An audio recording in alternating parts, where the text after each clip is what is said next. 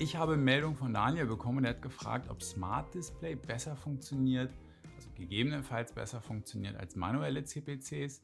Und ich werde jetzt eine überraschende Antwort dazu geben, denke ich. Schauen wir mal. Also, was hat Daniel ganz konkret gesagt? Hallo, würdest du sagen, dass Smart Bidding eher schlechter funktioniert als zum Beispiel manueller CPC? Oder kommt das vielleicht auf die Situation drauf an und wie viel Zeit man hat, um sich um die Kampagnen zu kümmern. Wie siehst du das? Also erstmal generell, wenn du jetzt selber solche Fragen hast, dann lass sie mir zukommen über E-Mail oder über irgendein Video. Kommentierst du das einfach. Und diese Antwort, die ich jetzt gebe, die wäre vor einem Jahr oder sagen wir mal vor zwei Jahren ganz anders gewesen. Vor zwei Jahren hätte ich gesagt, Smart Bidding. In den seltensten Fällen funktioniert das besser. Ja, da war ich starker Verfechter. Vielleicht sind es auch schon drei Jahre. Ich meine, die Zeit rennt. Ja, äh, und je nachdem, wann du diesen Inhalt hier dir ähm, zugute tust, ja, kann das natürlich auch schon sein, dass es dann in dem Fall schon sechs Jahre her ist. Jedenfalls, oder ähm, jedenfalls habe ich immer gesagt, manuelle CPCs ist einfach steuerbar, ist sauberer, äh, funktioniert besser. Das hat sich aber in den letzten Jahren ja, also jetzt, wo der Inhalt veröffentlicht wird, vor anderthalb Jahren für mich ganz klar geändert, dass Smart Bidding wesentlich besser funktioniert. Ja, und ich würde eher tendenziell sagen, manuelle CPC, da lässt man mehr liegen und man hat mehr Arbeit. Ja, die Arbeit, glaube ich, am CPC, also den hoch und runter zu stellen, die kann man an anderen Stellen effektiver ja, einsetzen.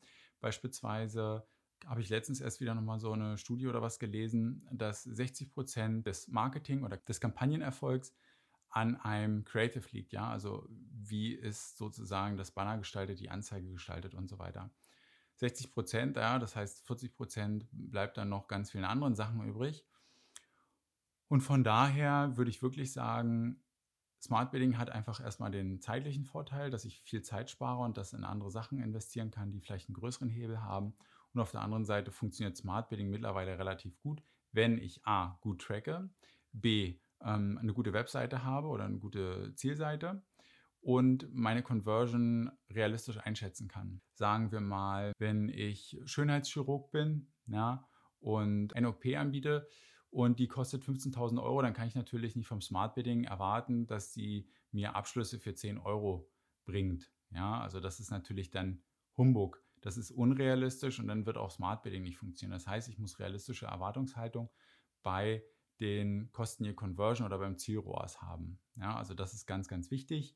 Und was ich neuerdings auch festgestellt habe, dass die Keyword-Optionen weitgehend passend, ja, also ohne irgendwelche Zeichen dran, mit Smart Bidding sehr, sehr gute Performance bringen kann. Das hat mich so stark überrascht, dass ich das immer weiter bei Kunden ausprobiere und bis jetzt relativ zufrieden mit den Ergebnissen bin. Das hätte ich vor zwei Jahren oder vor einem Jahr auch noch ganz, ganz anders gesagt. Und solltest du noch nicht bei meinem Newsletter angemeldet sein, kannst du das unter carlosiebert.de slash om-trick nachholen. Der Newsletter ist kostenlos.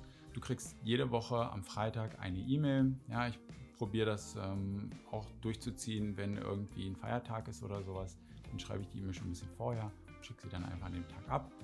Und ähm, 80% Öffnungsrate, glaube ich, sprechen für sich. Ist einer der wenigen Newsletter, wo ich regelmäßig Feedback bekomme, wenn ich ihn zu spät abschicke, ähm, dass die Frage da ist, ob ich im Urlaub bin oder ob der noch kommt.